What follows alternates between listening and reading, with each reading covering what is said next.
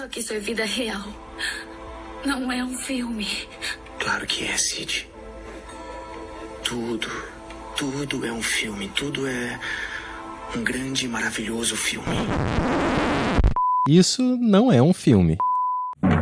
Como é que é essa aqui? Como é que foi? Pera essa aqui? Pois é, pode Segura aí, tá segura aí. senhora. Olá, meu nome é Mariana Ramos, eu sou roteirista e pesquisadora. E eu sou Renata Spitz, diretora, produtora e roteirista. E esse é o Isso Não é um Filme, um podcast quinzenal sobre filmes. A cada temporada escolhemos um tema e a cada episódio vamos falar de um filme dentro desse recorte. E como a gente já anunciou nos episódios anteriores, a gente tem um formato diferente agora. Os nossos episódios são quinzenais. Exatamente, gente. Nessa retomada, né, com esse novo formato, a gente vai falar, a gente tá falando, né, na realidade vai terminar hoje de falar sobre o Rio de Janeiro, segundo Nelson Pereira dos Santos, né, um dos maiores diretores e realizadores brasileiros. O episódio de hoje, né, ele vai encerrar essa tríade de filmes que a gente começou, né, com o Rio 40 Graus.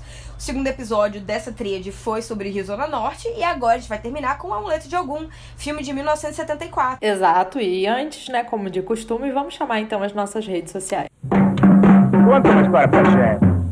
Uma história de... Uma história de Pedro Alves Cabral. Como é que ele descobriu o Brasil? Gente, vocês podem nos encontrar no arroba Isso Não é um Filme Pode, tanto no Instagram quanto no Facebook. No Twitter vocês podem nos encontrar no arroba Isso Não é um Filme. E vocês também podem mandar e-mails mais longos pra gente no isso não é um filme pode, arroba gmail.com. Tudo sempre junto e sem acento. E a gente tá, né, pedindo sempre que vocês assinem o nosso feed, compartilhem com os amigos e deixem sempre reviews. Lembrando que vocês podem ouvir a gente no Spotify, no Apple Podcasts, no Google Podcasts, no Deezer, no Anchor e no Castbox. Vamos então pro programa? Vou contar uma história que aconteceu de verdade que eu inventei agora. Amuleto de Ogum. Gente, então, olha, estamos terminando nossa tríade de filmes, né, sobre esse Rio de Janeiro, segundo a visão muito específica, né, do Nelson Pereira dos Santos. E com exatamente isso, com o Amuleto de Ogum, com esse filme de 74 dele, né? E acho que Renata pode falar um pouquinho mais aí sobre essa, esse fechamento da temporada, né, Renata? O que, que a gente viu aqui nesse espaço de tempo. Exatamente. Bom, a gente pega um recorte temporal, né, da década de 50 até os anos 70. Então a gente tem ali um momento muito particular, que é um pré-cinema novo até o movimento propriamente mais amadurecido, né? A década de 70 você já tem também uma virada dentro do próprio cinema novo.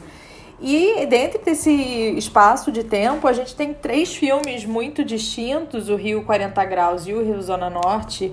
Eram pensados como uma trilogia sobre a cidade do Rio que nunca foi concluída. O último filme seria o Rio Zona Sul. Então a gente fez essa escolha de colocar o amuleto de Ogum, porque ele vai trazer é um outro ângulo também desse Rio de Janeiro, né? Que também vai revelar uma certa mudança dentro de uma perspectiva de alguns realizadores da época, que é a busca por um, um cinema dito popular. A gente fala mais sobre isso depois.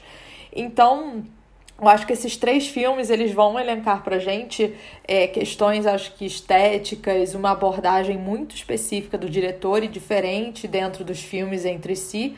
O Rio Zona Norte e o Rio 40 Graus, eles se aproximam, eu acho que, por tentar colocar a cidade, de certa forma, como personagem, principalmente Rio 40 Graus, né? No Rio Zona Norte você já muda isso, é um foco mais no drama do personagem, né? Do subúrbio.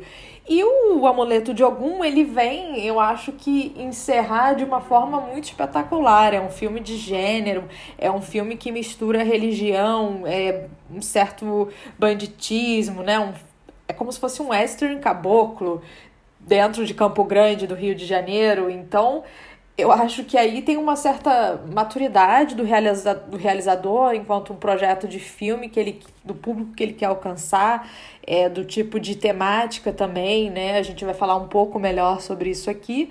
E para resumir, a gente tem uma síntese, acho que muito profunda sobre o Rio de Janeiro, né? Em diversos ângulos e em sua violência, em sua beleza, em sua complexidade, em, sua, em suas é, manifestações populares que são intrínsecas ao cotidiano, sabe, da cidade e das pessoas que ali estão.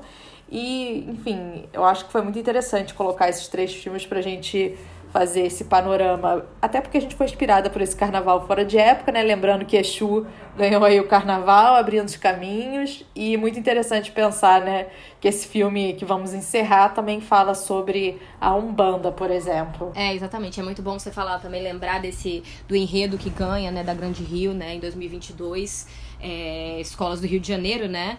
É, a Grande Rio ganha com um, é, um enredo sobre Exu. E eu acho muito interessante porque um dos momentos do filme ele exatamente fala sobre isso, né? É, o Gabriel, que é o protagonista, pergunta pra. É, é, pro Pai de Santo, né? Tipo, mas Exu não é, o de, não é o diabo, e ele faz uma explicação muito interessante sobre o que é Exu, sobre o que seria exatamente o papel de Exu dentro da vida das pessoas. Então é algo muito é, né, é, é uma boa coincidência, é né? Sim. Né, é uma boa coincidência, assim, é, era o ano, né, para isso, né? Se, era, se existia um ano que, que isso ia acontecer, realmente é esse, esse ano desse primeiro carnaval em dois anos e dois carnavais em um ano só. É, e é isso, acho que de uma forma, como que você já falou, é isso, a gente consegue acompanhar tanto a evolução da carreira do Nelson nesses três filmes, uma evolução, quase uma revolução, né? Porque você sai de um espaço muito mais, é, digamos assim, esteticamente.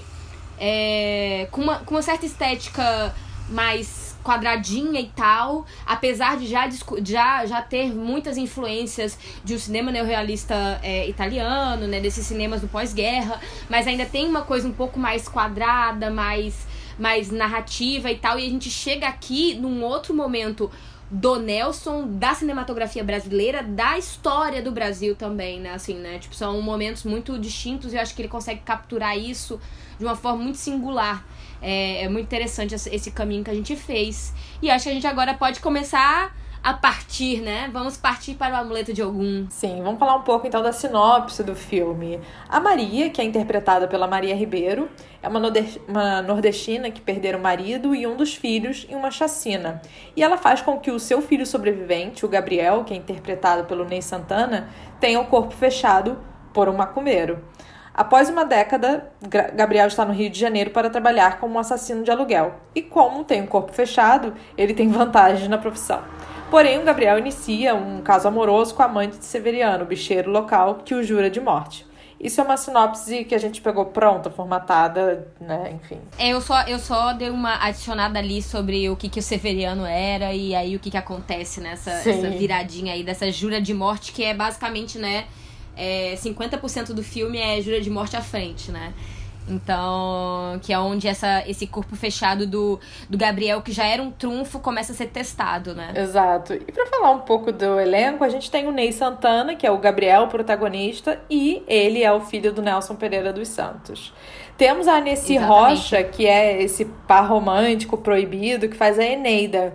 Ela é, era irmã do Glauber Rocha, né? Infelizmente morreu prematuramente, assim, num acidente. Exatamente, um acidente traumático, né? Traumático o acidente. Da, a morte era traumático para o Glauber e para todo o cinema brasileiro, sim, né? Porque sim. ela era um dos ícones do, do cinema nesse período, né? Então é, foi uma morte bastante traumática para todos. Sim, temos o Joffre Soares, que é o Severiano, e o Joffre, antes de começar a carreira, ele era marinheiro, né? Então essa coisa do cinema novo, de pegar, entre aspas, não atores e fazê-lo atores depois, isso é interessante.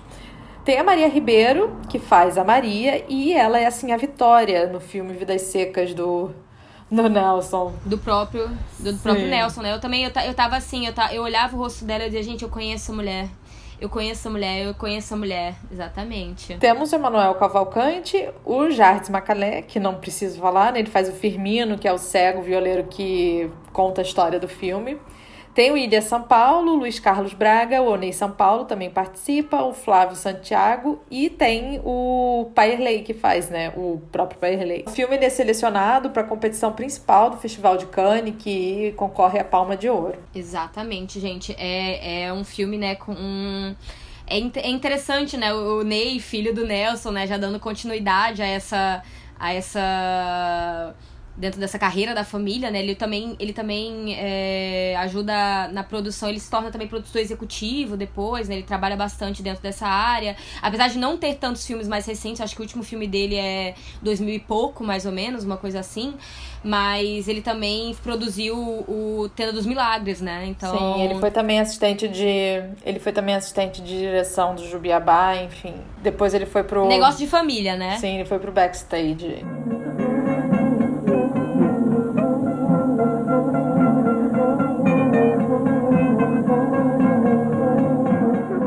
É, então, falar assim sobre um pouco esse panorama, né? Antes é um assunto que para mim é muito familiar, né? Porque esse, a abordagem das religiões afrodiaspóricas na obra do Nelson é objeto do meu estudo em particular. Então, eu até entrevistei o Ney é, no ano passado. Enfim, a gente pode depois discutir coisas relevantes aqui sobre o filme, né? E uma coisa muito bacana é pensar na própria importância do Rio 40 Graus para o Nelson, né? Para o olhar dele em relação a essas religiões. Porque é no Rio 40 Graus, quando ele está ali, né, convivendo com a galera do morro, vivendo ali naquele espaço, é que ele percebe o quanto aquelas as religiões estavam no dia a dia, no sentido de sair da roda de samba, tá no terreiro, tem despacho na rua, enfim. Então aquilo chama muito a atenção dele no sentido de como que as religiões são intrínsecas, você é uma coisa muito orgânica. E também, por um outro lado, a esposa do Nelson, ela era antropóloga e estudava Umbanda propriamente. Então, ele tinha é, esse contato, primeiramente em Rio 40 Graus, e também a esposa ali, né, em casa, com esses estudos e tudo mais. Então isso dá para ele já um certo, uma certa vontade de trabalhar sobre aquele tema, né? E aí, enfim, depois ele vai fazer filmes no Nordeste, aquilo fica meio que guardado, mas tá ali, essa vontade nasce ali. Ele próprio fala até numa entrevista sobre. É, no próprio DVD do Amuleto de Ogum, ele comenta isso. E ao mesmo Sim, é. tempo. É. E ele até passa um pouquinho uhum. mais de tempo, né? É Sim. É interessante, porque, por exemplo, é, você percebe um pouco mais desse espaço, né? Dessas religiões ali, realmente no, no Rio 40 Graus, que aparece de alguma certa forma em algumas, algumas discussões e tal. É, mas quando a gente vai pro Rio Zona Norte, isso já realmente toma um outro lugar, porque existe uma outra discussão que é muito mais pensada ali no, a, no Rio Zona Norte, apesar de, novamente, né, que a gente falou no próprio episódio, não é, um, não é necessariamente um filme panfletário, ele tem as discussões e elas são pinceladas, mas né, ele não vai, ele não dá esse nome, né? Mas e aí é que volta esse espaço, né, com tudo, né? E aí como você mesma falou, né, Campo Grande é um outro lugar, é um assim, é um outro lugar dentro do Rio de Janeiro que acaba se tornando uma cidade muito multifacetada, né? Sim. E é muito importante a gente pensar antes de falar no filme propriamente, aquilo que vai anteceder e criar um terreno para o filme. É, porque, como eu falei no início, existe uma virada no próprio pensamento dos intelectuais e dos realizadores, que começa a se discutir. Eu odeio falar começa, mas tem uma discussão que vai rolar sobre o cinema popular, né? E como que isso vai se relacionar com o amuleto de algum. Como a gente falou, é, pô, Rio 40 Graus, década de 50. Aqui é 74, né? A ditadura tava ali chumbando, sabe? Tava violentíssima. E, além disso, você começa a inserir dentro do cinema brasileiro um debate sobre raça e etnicidade, porque, gente, não, assim, existia pelos grupos que estavam lutando, pelos grupos e coletivos negros, mas enquanto um debate, é como que eu vou dizer, é forte da classe em geral, a raça e etnicidade, assim, as pessoas falavam que existe pobreza, mas nos filmes não comentava essa questão da raça propriamente. É, que é o que é exatamente isso que a gente que, que já acabou de ser dito, né, sobre a, a própria obra do, do Nelson e Sim. como você percebe a evolução do olhar dele, do posicionamento político também e de estudos dele sobre essa população, porque é isso, dentro do Rio Zona Norte, dentro do Rio 40 graus, a questão da da, da pobreza parece ser, ser né, parece ser mais a, realmente o problema. Apesar de você sempre ver que ela sempre afeta mais certas pessoas de cor, né? Certas, eu tô falando assim, né? Mas é claramente um dado que tá ali, mas que não é discutido. E que aqui ele revolta, ele volta de um, com uma nova.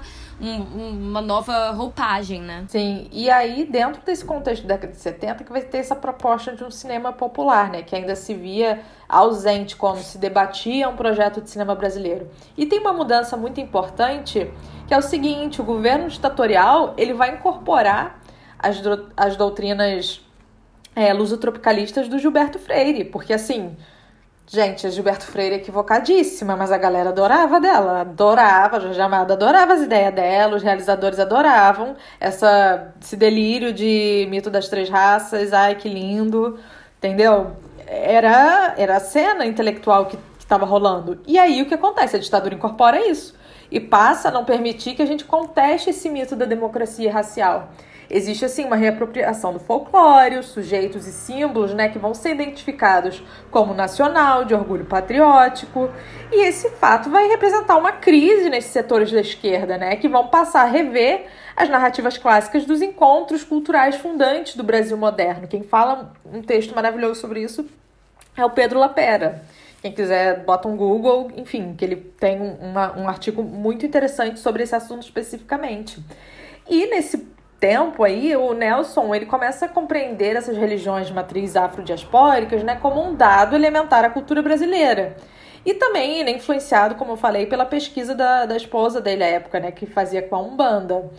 Então, assim, é, isso daí cria o caldo para que ele consiga né, fazer o filme. O argumento é do Chico Santos, que se chamava Amuleto da Morte, e aí o Nelson incorpora esses elementos da Umbanda. E é importante a gente entender que não é um primeiro filme que trata das religiões, né? Mas o Jean-Claude Bernadette fala uma coisa muito interessante, que é o primeiro filme que vai abordar a Umbanda frontalmente, sabe? Ele vai trazer uma mudança no posicionamento dos cinemanovistas quando se retira a visão intelectual sobre o povo, porque isso rolava. E é nessa fase que o cinema novo começa a tentar dialogar com o público. Lembra que a gente fala no início que aos anos 70 também já é um outro momento do cinema novo? Pois é, é um momento em que eles estão tentando conversar com o público, porque a primeira fase ali eram, são filmes brilhantes, são filmes brilhantes, mas não. É, essa da, da que é todo, todo, é todo um outro formato, ano, não sei o quê, com. É, com outros diálogos, com outros, né, outros acessos, com outros espaços, né? E eu acho que acaba que até mesmo assim, acho que por um pouco da, da, da, própria, não sei, natureza do Nelson, né? Quando o Nelson escolhe, tipo, adaptar obras, né, que são clássicas, né, da, da, da, literatura nacional, eu acho que ele também já tá pensando nesse diálogo com o público, de uma certa forma, né? De conversar com aquilo dali, com a cultura de uma outra forma, né? Mas aqui ele já vai com realmente uma outra abordagem. Eu acho que é até interessante, Renata, ler essa aqui, essa essa citação aqui do próprio do, do próprio Nelson, né, que eu acho que é muito legal o que ele fala, né? Quando ele fala que assim, ó, eu vou ler como está aqui escrito. Fiquei um ano convivendo com o pessoal do morro, isso sobre a época que ele estava gravando Rio 40 Graus, né, gente? Vi cerimônias, vi despachos, sabia quando era o dia das almas, mas realmente não tomei conhecimento, porque achava que aquilo não fazia parte da realidade. A realidade, para mim, entra esquematizada entre outros níveis eu estava à procura de relações sociais. Vejo que minha opinião, é, desculpa, vejo que minha posição era preconceituosa e fazia parte de um esquema de opressão das outras formas religiosas, o que começou no Brasil com o primeiro colonizador.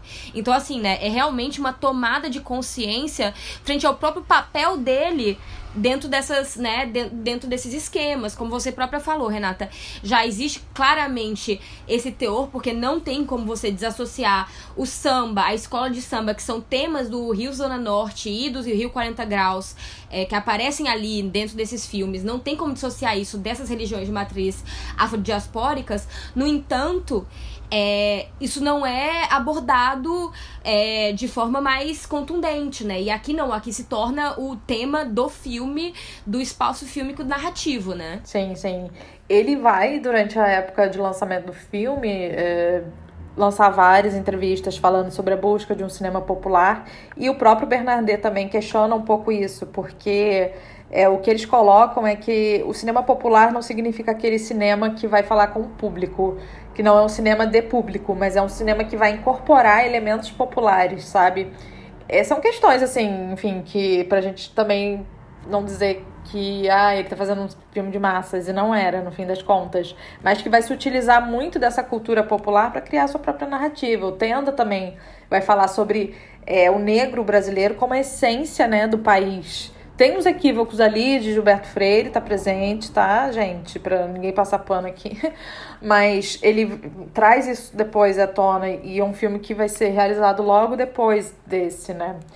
É, e é Sim, muito... é 77, né? É, Até dos Milagres, né? Exato. 77. É importante a gente também pensar que, por exemplo, até então, vai, o cinema novo estava tratando a religião como uma coisa alienadora, alienante, né? Tipo, a gente pega os fuzis, o barravento, Deus o diabo, o próprio pagador de promessas, é, quando o pagador de promessas ele faz a promessa lá do candomblé, mas depois ele não volta pro terreiro, ele não pode entrar. Então você tem ainda uma visão deles, principalmente o Barravento, que ele acha assim, ter que sair da religião, ter que ir pra luta de classes. Então é um olhar muito daquele branco revolucionário sobre, né, o preto trabalhador ali da sua cultura, saca? De sua É, religião. e é muito engraçado até pensando, até pensando o próprio ciclo pessoal que o próprio Glauber acaba fazendo, né? Quando ele termina do outro lado dessa conversa, né? Então, assim, é, realmente são anos de, anos de muita turbulência política, cultural e pessoal para esses realizadores como um todo, né? Então, é, o cinema novo, quando a gente conversa sobre ele, às vezes existem essas e, obviamente, existem aqueles primeiros filmes, né? Esses filmes clássicos ali do, do início do movimento que acabam se destacando, mas é, existe toda uma trajetória pessoal de como país, como cultura, como povo e como pessoas dos realizadores, né? Então acaba tendo essas inflexões que para uns lados é, né, não sei falar em positivo, negativo, mas assim, é, quanto a- ao menos a obra do Nelson, ele chega num ponto que eu acho que tem coisas extremamente interessantes, né? Ele e ele disso que você fala mesmo, Renata, se não é um filme, não é um cinema popular como a gente entende, né? Não é um cinema das massas, para as massas necessariamente, mas que incorpora elementos sobre aquela sobre a vida cotidiana dessas pessoas que eram simplesmente apagados e não só e não apenas numa cinematografia nacional, né? Eu acho que é um, é um, um dado comum da, da cinematografia mundial é apagar a voz da massa, a voz do povo, a voz do de quem tá, né, de quem tá no dia a dia, não sei o que. Você geralmente escolhe histórias que estão em outro ponto pra conversar, né? Então, é, eu acho que o Nelson tem esse tem esse mérito e apesar né, de como você fala tem os problemas claros dele mas também são problemas históricos né e que são trabalhados em outros momentos né Sim, sim. E eu gosto particularmente do Nelson, que ele vai se revisitando muito. Sempre que eu assisto entrevista com ele, eu vi um Roda Viva dele, os críticos lá falaram, ah, aquele seu filme é horrível, e ele leva aquilo numa leveza tão grande que isso torna hum, admirável, sabe? A pessoa que não fica mais na defensiva, não faz post no Twitter se defendendo, entendeu? Então. Ele, não, é, não, é, não era o Glauber né amiga? Não era o Glauber, vai é- lançar uma nota no jornal, Glauber- né? Uma nota no jornal. Glauber, Glauber foi, foi pro caixão com o Twitter pronto. Com o Twitter pronto, só lançou. E uma coisa interessante que a gente tem que lembrar, né, que ah, até, acho que ainda na década de 70, ah, se eu me engano, na Bahia não, mas em grande parte do Brasil, os terreiros de Umbanda tinham que se registrar na delegacia, gente. O museu de delegacia lá de Salvador, ele tá cheio de objetos dessas religiões, porque se prendia. Então, assim, era uma questão popular, né? As pessoas frequentavam, fazia parte das pessoas, da vida das pessoas, mas era proibido pelo Estado. Tinha essa questão super racial aí de um Estado que está controlando esses corpos, né? Essa, a expressão de fé, a expressão cultural dessas pessoas. E o Nelson foi fez o filme, né? É, com certeza. E até pra gente entender também do tipo o papel que samba, que tudo isso acaba tendo também dentro dessas. dentro de revelar de alguma certa forma pra, um, um, um outro país que, entre aspas, desconhece essas culturas, né? Tipo, é. A, a- a reprodução, mas o colocar, é, colocar zumbi na, na conversa cultural é algo que vem com escola de samba em um momento que é muito recente, Sim, né? é muito mais 60. recente. Década É, 60. exatamente, é muito mais recente. É muito mais recente do que você imaginaria. Então, assim, acaba tendo essas coisas. E aí, e pra gente ver também essa questão de modulações, né? A gente, o, o período que a gente tá vivendo hoje em dia, né? De demonização dessas religiões de matriz afrodiaspóricas, né? Que é assustador. E aí vem esses enredos é, desse ano, e muitos enredos desse ano trouxeram uma. É, Os orixás, né? Os orixás, Exu. É, Enfim, é, exatamente. Exato. Oxóssi trouxeram, trouxeram pra, pra, pra, pra avenida. Então, assim, é, é sempre uma disputa muito muito pesada de, de narrativa e de, de discurso cultural, porque é isso, né? Acaba que é, é um, é um país. é, de, sua, de seu sincretismo, mas de seus problemas muito, muito enraizados também, né? Então é, é sempre esse, esse é, essa, bu essa busca e essa disputa enorme, essa guerra, né? Uma guerra cultural quase que existe no dia a dia é, pra pra até de uma coisa de legitimação, né? É, uma guerra de existência também, né? Porque são questões culturais e religiosas que dão sentido à subjetividade, à individualidade desses sujeitos, né? E se a escravidão foi um processo que apagou isso, você transforma indivíduos em objetos, né? Então, você proibindo essas manifestações como depredações de terreiros, terrorismo religioso, né, que a gente chama, é a perpetuação disso, né? Enfim. Como é meu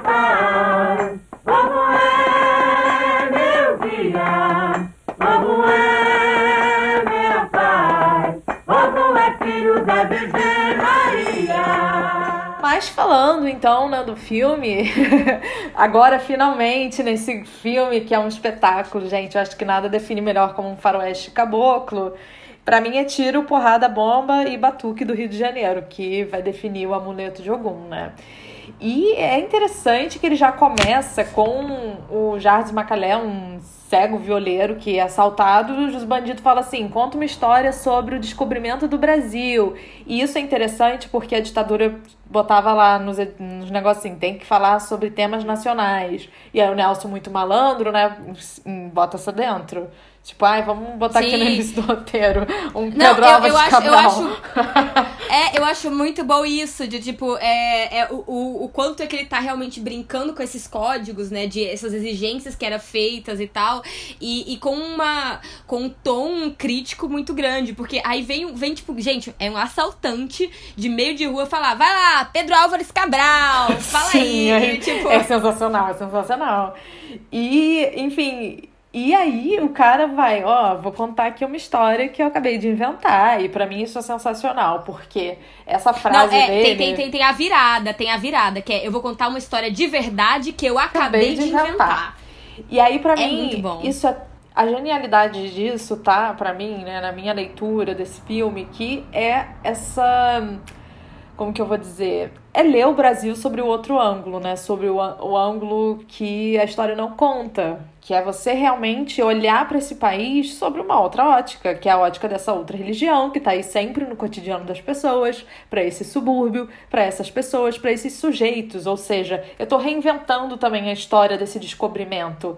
E para mim isso é genial, assim, dá pra gente ficar discutindo só sobre esse assunto horas a fio, mas enfim, é para meio que condensar isso, eu acho que o Nelson ele faz um redescobrimento do Brasil sim, através dessa religião, através desses conflitos aí e também certa entre aspas desse elemento encantado, desse mágico do amuleto que fecha o corpo, né? É o Brasil sendo descoberto através desse corpo fechado que vai para uma cerimônia. E eu acho interessante se a gente pensa nessa própria cerimônia que começa o filme de fechamento do corpo, é uma cerimônia que estava rolando, né? Que nem nós, realizador fudido, né? Tá rolando ali, vamos fazer, fala com as pessoas se pode, vamos filmar, né? Imagina, aquele tava ali acontecendo o senhor que conduz a religião, ele era mesmo aquela pessoa, as pessoas que estão ao redor da cena também. Os únicos atores é o Gabriel, a criança, e a Maria. E você tem ali uma cerimônia de fechar o corpo, que para mim super é a cerimônia equivalente à primeira missa do Brasil. A decupagem fala isso pra gente, né? Se aquele quadro que eu acho assim, meu Deus, me dá sempre Ai, ranço de ver aquele quadro, né? Os nativos, assim, olhando, sendo catequizados de boa, né, mano? Aquela cor saturada, a vida irada, mano, vamos ser catequizados, sabe? E aqui não, você tem é isso, é o avesso do mesmo lugar, né? Você tá ali colocando guia de proteção no, no Gabriel, ou seja, é uma outra leitura desse país. Que é o que o Simas também fala é, muito, a... né? Redescobrir o Brasil por Sim. outra forma. Eu acho muito interessante, eu vou até botar, eu vou dar um passo para trás, porque eu acho uma coisa muito interessante, até, por exemplo, pensando na própria abordagem que a gente traz aqui para essa temporada, né? A gente fala do Rio de Janeiro. E uma coisa interessante da carreira do Nelson é como ele vai sempre saindo do centro cada vez mais, né? De, pensando assim, dentro dessas abordagens do Rio de Janeiro. Ele começa muito na, na Zona Sul, né? Tem praia, a, a o próprio é, Cabo Sul, né? É ali na, nessa região mais ali central do Rio de Janeiro, bababá. Ele nunca sai de um certo, de uma certa área central. Quando a gente vai para os rios Zona Norte, ele fica muito mais entre o centro da cidade e a Zona Norte da cidade. Aqui, a gente já atravessou a Avenida Brasil. Aqui, a gente já tá em Campo Grande. E Campo Grande tem o dado que é o dado do Brasil de diáspora também, né? Do próprio da, Brasil de... É, que é isso, que, de, de, do povo que vem do Nordeste Nordeste, e vai que vai vir ali de Campo Grande, então acaba que dentro desse Rio de Janeiro, o próprio Rio de Janeiro já é, digamos assim, sincrético culturalmente com outros espaços é, é, do Brasil, né? Com outros espaços geográficos brasileiros, né? Então é entre, é entre o Rio de Janeiro, esse Rio de Janeiro praia, e o Rio de Janeiro, que é o Rio de Janeiro da, das diásporas da seca durante o século XX, né? 19 e 20, então acho que 20 especialmente, mas então tem muito disso, tem esse dado que o próprio Gabriel também é esse dado dentro do filme, né? Esse menino que nasce no Nordeste, que tem a família assassinada numa chacina, e vem, é, e, e ali mesmo tem seu corpo fechado e vem para, né? Volta pro até Rio. um pouco é, e vem pro Rio de Janeiro, né? E, vem, e é isso, vem pro Rio de Janeiro e vem pra, pra essa, né, pra essa... Pra essa área do subúrbio. É, pra essa área de subúrbio do Rio de Janeiro, né? Essa, essa, essa zona suburbana do, do Rio de Janeiro. É, então, assim, é, tem muito desses dados, desse, desse, desses diferentes Brasis que acabam se apresentando dentro do mesmo período, quase de um mesmo perímetro urbano, né? Apesar de suas diferenças, acaba se tornando um, um leque muito grande de realidades nacionais, né? Sim, exato. É, o Gabriel, então, é, ele vai pro Rio, vai pra esse bando do Severiano, que é o velho lá, poderoso, bisteiro, e vai virar matador, ele quer ser matador. E aí tem essa coisa, que ele tem um corpo fechado, e então é tipo, ninguém melhor para aquela profissão, né? E isso acaba ali despertando uma certa curiosidade, uma certa vontade de testar os limites dele. E é claro que tem a jornada do personagem, que ele vai se perdendo com esse poder, né? Com essa proteção. E a religião, na Umbanda no caso, vai servir com esses momentos de recolocá-lo na jornada do herói dele, né? Na, na narrativa dele, de, de, né? Os momentos de queda, ele é encontrado pelo pai de santo do. que é o pai Erlei, porque a gente vai ter dois pais de santo, né? O pai Gogó, que é o trambiqueiro, e o, e o pai Erlei. Então o pai Erlei encontra ele na primeira tentativa que fazem de tentar matá-lo, né? E enfim, aí a religião também é colocada de uma forma interessante que não se explica, não é muito assim didático. Ah, é aqui a gente está fazendo uma cerimônia de Uh, deixa eu ver, sei lá. Mas não entrega aqui pra Iemanjá, não, não, não, explica que é uma festa de São Cosme e Damião. As coisas acontecem. E aí que tá, né? Você pega, porque isso faz parte aí do cotidiano, gente. A gente. Quem não tem uma avó católica que vai ali fazer uma consulta com o preto velho do centro, sabe? Que vai tomar banho de erva. Enfim. Sim. Não, com certeza. E eu acho muito interessante, acho que você já botou também um dado que para mim é um dos mais interessantes dentro do filme, dentro desse até desse, desse outro olhar que me parece muito moderno, na, obviamente, né? Pensando o que o, o, Nelson é um realizador branco, né? E tal, então ele tem todos esses poréns, mas a, acaba sendo um olhar muito moderno frente ao que ele, o que ele apresenta quando ele coloca. É, nessa apresentação, como você mesma bem disse, tem dois pais de santos centrais no filme, né? O Pai Erlei e o Pai Gogó. E, ele, e eu acho que interessante essa posição do Pai Gogó, que é essa construção de. É, essa, todos os, os, espaços de religião, eles podem ser, é, como é o nome, absolvidos por pessoas que querem fazer coisas ruins, tá entendendo? Então, ao, ao colocar essa, todo esse, estigma que existe ao redor é, isso dessas, dessas religiões de matriz, de matriz é, afrodiaspóricas, na, a, na figura do, do, do, pai Gogó, que faz aquilo dali para um uso, é, como é que se diz, perverso, né? Frente, contra o que o pai Erlei faz. Porque até o próprio Severiano, em um momento, se é, consulta com o pai Erlei, e o pai Erlei diz: tá, o que eu vou te fazer é tirar essa coisa ruim que tem de você, é trazer o bem para você, é trazer você para um caminho de paz, um caminho de bem. E o que acontece é que o Severiano que não quer fazer isso, o Severiano que nega e quer seguir um caminho de, é, de destruição, que é literalmente a deturpação dessa religião por através de olhos que vem essa religião com preconceito. Tá Sim, entendendo? exato. Então eu acho que é muito interessante essa forma como, como o, o- o Nelson coloca, essas escolhas que ele faz. Ele, fala, ele, conse- ele consegue colocar no filme esses dois lados, que olha, também pode ser é, é, coisa, é, como é que se diz? É, absorvido para certas coisas, mas isso vem da pessoa que tá fazendo. Vem vem da não é não é da religião. O lastro da religião não é esse. O lastro da vivência dessas, dessas religiões não é essa, não é, não é esse mal, não é essa, isso que ficou enraizado do, do eixo demônio, como o próprio Gabriel vai perguntar pro pai em um momento. Não, é outra coisa, tá entendendo? Sim. E aí tem que ser é, revisitado. Sim, é muito interessante isso, né? Porque ele não coloca a religião com uma questão maniqueísta. O filme inteiro é um embate de bem e mal, né? O Gabriel é uma pessoa Sim. que ele é cheio de defeitos, só que ele é meio ingênuo, né? E aí você tem, tipo, a questão do Gogó, que é o pai de santo mulherengo, que ele fala lá pro Severiano, ó, porque ele quer ganhar dinheiro, né? O pai de santo que, que cobra pra tudo. Aí ele fala, ó, vou fazer um trabalho pra esse cara e o fígado dele vai ficar mal. E o cara não faz nada, pega dinheiro, vai beber, vai ter com mulher, sabe? E o Paerley não, é tipo, o Paerley encontra o Gabriel depois dessa tentativa de assassinato, que ele é jogado no mar, só que ele tem um amuleto, então um corpo fechado, ele não vai morrer. E o, em algum momento, né, isso você, uma coisa interessante também é que o que a gente percebe da religião, além disso, além de ah, colocar né, essa, esses ângulos sobre ela, o que é muito brilhante é você perceber os personagens ao redor se relacionando com a religião. Porque os capangas do, do Severiano, eles sempre que entram ali na portinha, seja do Pai Gogó, eles fazem uma saudação ali, né? Porque eles são do, do santo. Então você tem ali um gestual próprio para entrar. É, tem um momento também que o Severiano, o Pai Erlei fala pro Severiano fazer várias coisas para ele melhorar, para ele ser uma pessoa melhor e bababá. E o capanga do Severiano vai comprar as velas, rosa e tudo mais. E o Severiano joga aquilo tudo no chão. E ele fala: Não, com isso você não se brinca. Ou seja, é muito interessante como todos os personagens, a Eneida vai em festa de São Cosme e Damião.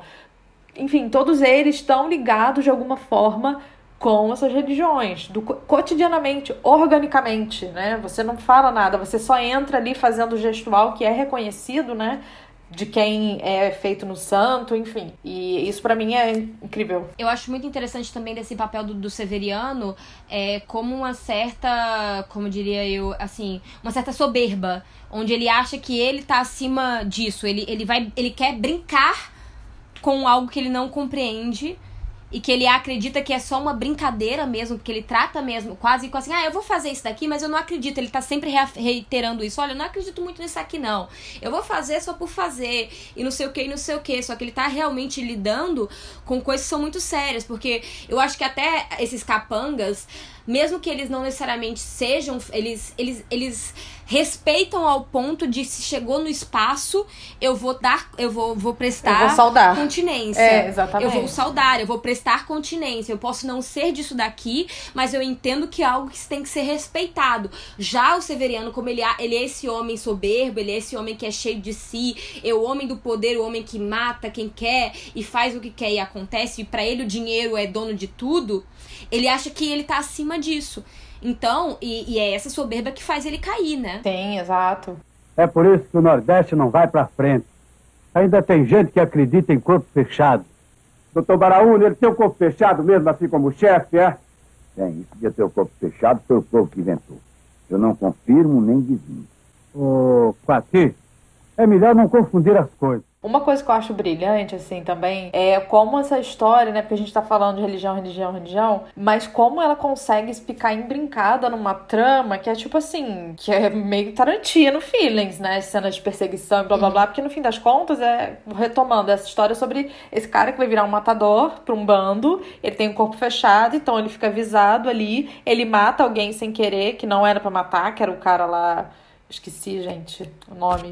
Que não É o cara da. O cara que a ONU da, é da Cruz Vermelha, que é- né? Da Cruz, da Cruz Vermelha, da Cruz exatamente. Mata É o que cara não era pra Vermelha. matar. E aí dá merda pra cacete, tem que ficar escondido. Então, você tem ali. É, é isso que é muito louco. Você tem uma trama super assim, de tipo, fuga, é, tiro, bandidagem e religião no meio, assim, sabe? A religião tá ali entrelaçada.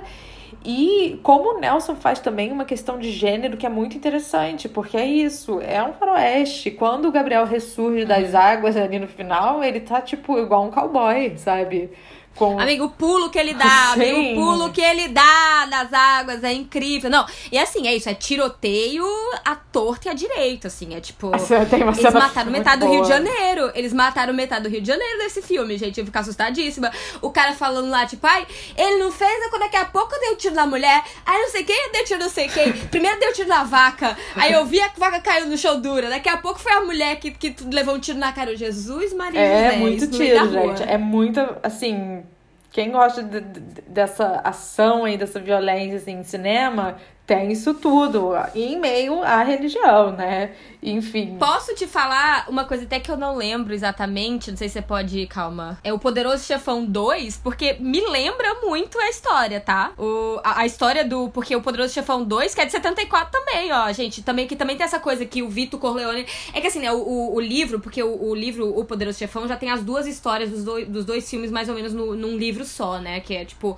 Mas a história de origem do Vito Corleone, que é isso, que matam o pai dele, juram ele de morte, ele vai pra América e não sei o que, e bababá. Então, eu acho que tem uns certos paralelos interessantes é, dentro dessas duas histórias, assim, sabe? Que, tipo, vendo a mulher de Ogum, eu fiquei, mas, gente, olha aí, tá vendo? A história da vingança, da, da- sabe, da, do filho e da mãe que dá a vida pelo filho, né? Então, que tem Sim. aqui também, né? E também, e que é um ponto interessante também, é problemático da obra, né? Daqui, do amuleto, né? Então, que é algo interessante a se pensar, né? Sim, sim. Só antes de passar pra falar da mãe, né, que é isso, é o, cerimônia de corpo fechado, meio que a mãe, ela, aquilo vai funcionar enquanto a mãe estiver viva, né? Isso é um dado que o espectador vai descobrir. Mas antes de passar sobre isso, né, como a gente tá falando de sincretismo, porque é claro, a gente tá aqui enaltecendo o filme, blá blá blá, e é claro que a gente também tem que prestar atenção em coisas que às vezes são muito sutis, mas que enfim, revelam certa, uma certa questão de hierarquia dentro de símbolos, imagens, a partir de uma leitura racial, né?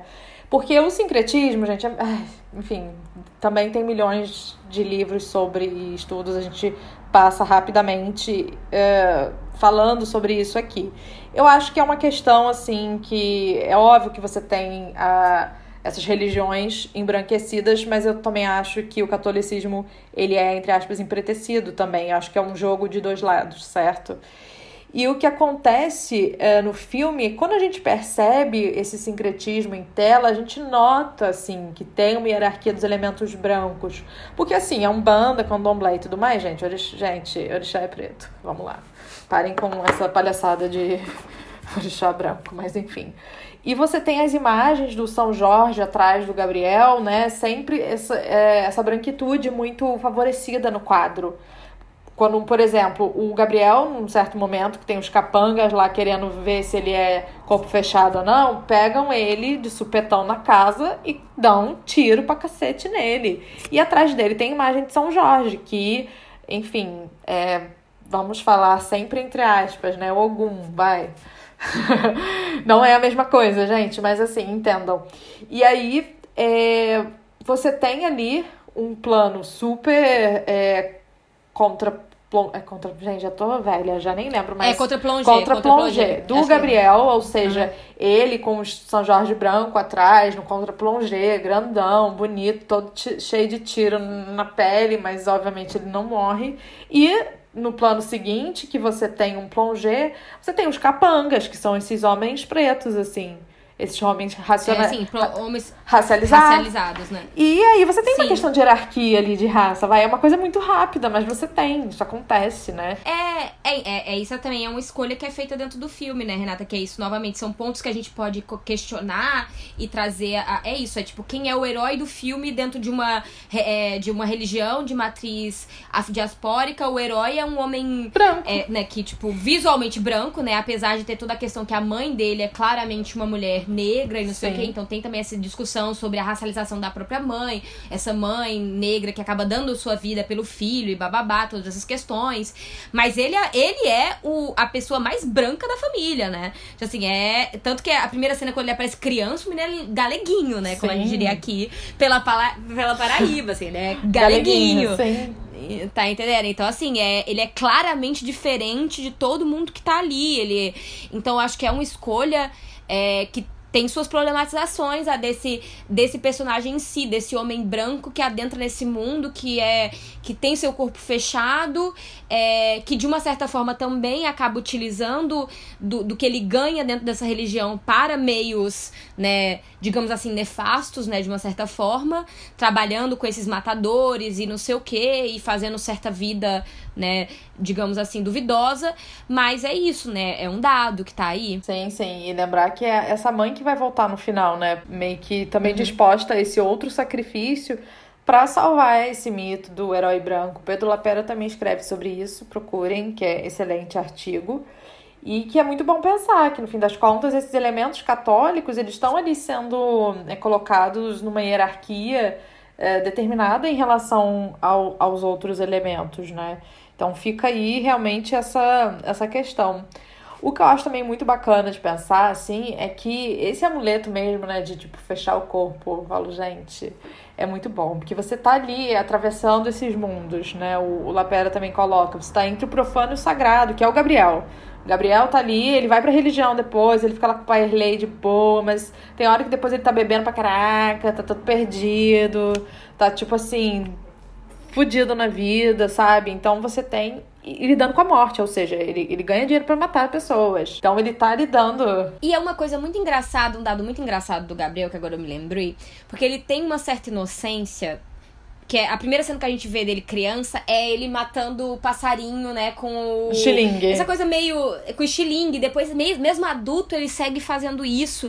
E meio que ele tem um certo deslocamento, até pessoal, frente às outras pessoas. Ele sempre tá muito calado por, sei lá, 70% do filme ele é o personagem mais calado que tem, apesar da história estar tá revolvendo ao redor dele, né? Tipo, ele nunca fala muito, ele é de poucas palavras, ele é de não sei o que, ele tem um jeito mais meio infantilizado mesmo. Agora você também pensando que é uma criança que viveu um, um trauma enorme, né? O pai e o irmão assassinados, né? Praticamente na frente dele e tendo que passar por isso para poder é, conseguir uma resta de uma, uma, uma, opção de sobrevivência, né? Sim, sim. E aí você tem. É, é, o filme inteiro faz esse atravessamento desses dois mundos, né? E também, como a gente já falou, desse bem e do mal, enfim. E uma questão interessante, eu tava vendo aqui umas entrevistas do Nelson, né, que ele fala dessa câmera, né, por exemplo. Por que, que o filme, eu acho que casa tão bem essa questão da religião com a própria trama criminosa, cheia de bandidos, ação, tiro, bababá. Porque ele fala realmente, é uma câmera que acredita, né, que ela entra ali naquele universo é, dessa religião popular e que se entrega, né? E deixa aquilo acontecer. Tanto que as, religi as, é, as cenas ritualísticas elas estavam acontecendo e meio que era equipe reduzida, então você filma aquilo ali de uma forma mais, entre aspas, objetiva. E aquilo casa, né, com, com o restante é, da história e de como é filmado o resto. Eu acho que até o momento do almoço da Eneida, aquele, aquele almoço estava acontecendo numa família lá na puta que pariu e eles foram lá e filmaram, sabe? Era meio que assim. E outra coisa também que eu acho muito importante é que você tem ali a consultoria do Pai Lei, que era pai de santo, né? Que vai meio que dizer, olha, faz, faça isso, não sejam equivocados, façam aquilo, sabe? Então, isso, isso faz muita diferença dentro do filme, de você tentar também ter essa organicidade com esse universo que você está tentando abordar, que não é o seu universo propriamente. E aí que tá, não é porque você não, não é desse universo você não pode falar sobre ele, mas é você entender como que você retrata aquilo, né? O que, que é aquilo, o que são aquelas pessoas. E aí que é muito interessante, porque isso tá no processo. Sim, com certeza. E eu acho até, novamente, pensando até geograficamente, pensando no Rio de Janeiro, é duplamente não estar no lugar do Nelson, né? Sim. É, é isso, é, é a Baixada, é, é outro espaço, é, sabe, é, é esse subúrbio, é um outro. É uma outra maquiagem é, social, é, econômica. É, demográfica, cultural que tá ali, né? Então ele vai dentro de um outro ambiente que tem literalmente, até assim, se a gente for pensar, né? É, em sempre ali nesses outros dois filmes que a gente tratou tá muito mesmo Rio Zona Norte que vai para um outro para uma outra um outro imaginário dessa zona norte do é, carioca e tal, mas ele ainda volta pro centro em alguns momentos, né? Então ele tem esse contato. Aqui não. Aqui é, é essa coisa dessa mais mais distante, meio que especialmente na década de 70, né, que ainda tava sendo muito disso ainda tava sendo construído, né? Tipo, Campo Grande ainda tava Campo Grande até a década de 90, 2000 ainda tava em construção e segue, né, tentando também com essas áreas mais um pouco mais afastadas, né? Mas então acaba sendo um realmente um mergulho dele em outros ambientes. Sim, sim. E o que eu acho, assim, gente, pensando hoje em dia, se a gente rola o olho pro Rio de Janeiro e vê, né? Na década de 70 o Nelson considerava isso popular. Imagina, se falava de um banda, ninguém ia falar, tá maluco, sai daqui, satanás. E hoje em dia a gente tem uma população de maioria evangélica, né? O quanto muda, sabe? Pensar nesse filme hoje em dia, sabe? Sendo, sendo feito. Acho que vai ter a série, né? Do Amuleto de Ogum, vamos ver. Mas é uma outra cidade, né? Parece que é um outro universo que a gente tava. Se a gente para pra pensar nessa, nessas peculiaridades, eu acho que em questão de crime, não, porque é muito interessante na década de 70, essa coisa do bicheiro aí, que tá super a ver com a ditadura, enfim. E, e tem muita. Enfim, tem muitas questões aqui que estão proeminentes dentro desse filme. Mas é um outro mundo que a gente vive. O que é popular ali nessa época, imagina hoje em dia. Imagina, Nelson acorda de um coma, né? Ressuscita. Uhum. Este é o Rio. Nossa. Este é o Rio. Tivemos um ex-prefeito, é, é... é, bispo. que achas? Exatamente. É assustador, né? Não, é, é muito, realmente muito interessante também isso, pensar esses outros espaços e outros espaços de poder, né? Porque a. a é um filme completamente diferente dos outros dois filmes que a gente viu. Em termos de gênero mesmo, como você mesma falou. A gente tá numa coisa mais. É isso, faroeste, tá numa coisa de bandidagem, tá numa coisa de. Eu acho que até frente ao resto de, assim, de uma certa carreira do Nelson, é um filme muito ímpar, né? De tipo. É um, uma tá filme de ação. Mais... Filme de ação que ele tem, não lembro é, de Ah, tem Matacaru Vermelho, que tem, um, tem uma briguinha ali e tal, mas esse daí é o mais assim. Porra. É um filme de ação, exatamente. É tiro porrada de bomba, como você mesma falou ali no início. Então está é um filme muito mais rápido, de cortes muito mais rápidos, de, sabe, de um, de um ritmo mais, mais elevado. Acho que até às vezes é um pouco difícil você você conseguir é, acompanhar a narrativa em certos momentos, porque ela dá viradas ela, e ela vira muito. Enquanto você pensa assim, por exemplo, até em termos de escolhas narrativas e, e visuais e de cinema, de cinema mesmo, né? Digamos assim, tipo assim, de linguagem cinematográfica, tipo, pensando isso, é, a montagem aqui versus a montagem de vida seca, que a gente tem aquele primeiro plano que demora, sei lá, cinco minutos, só a família vendo, com o carro atrás, o carro de boi fazendo o. O, o sol aquele, queimando. E, e aqui é, e aqui do tipo, pá, pá, pá, pá, é tiro, é, é corte de tiro, é, sabe, é outra energia completamente. É outro realizador, né? Eu fiquei chocada agora, né, quando você fez essa ponte de vidas secas com amuleto, realmente. Que diretor, né? Porra, quantos é, não, você tem é com essa... É outra linguagem. É. Versatilidade, né? Versatilidade, capacidade de realmente dominar o meio, porque não é qualquer um que faz. Geralmente a gente fica preso no mesmo... E é isso, até pensando assim, como essa questão do, do próprio cinema novo, né? A linguagem do cinema novo, o que, que se fazia ali. E é isso, é, é, acaba sendo um cinema muito mais, digamos. É, é, isso. Se não popular de massificado, mas que ainda tenta trazer elementos de um certo cinema, né? Outro disso. É isso, bang bang, pá, pá, pá, e sangue demais, a gente é sangue Sim. demais, assim, nunca tinha visto, sabe? É... Muita, muita matança, gente. Até, a, até, até chegar. A, inclusive, posso falar, tem uma cena que me lembra muito que eu não eu posso estar prevaricando aqui. Posso estar prevaricando, nem sei se é essa a palavra certa, mas posso estar mentindo, eu vou falar mais sério. Posso estar mentindo aqui, fazendo, levantando um falso. Mas tem uma cena de assassinato que eu acho que acontece num puteiro aqui, que é a mesma cena, de uma certa forma, que acontece em Cidade de Deus, tá? Que, só que a Sim, cena de Cidade de Deus é o Nadinho que? Chega. Tadinho. É, que chega matando. Mas aqui, me, até em termos de, se você for pensar a decupagem, a forma como é feita, me lembra muito. Porque na hora eu fiquei assim, ei, calma, que eu já vi isso aqui em algum lugar. Sim, sabe? né? Fiquei, ó.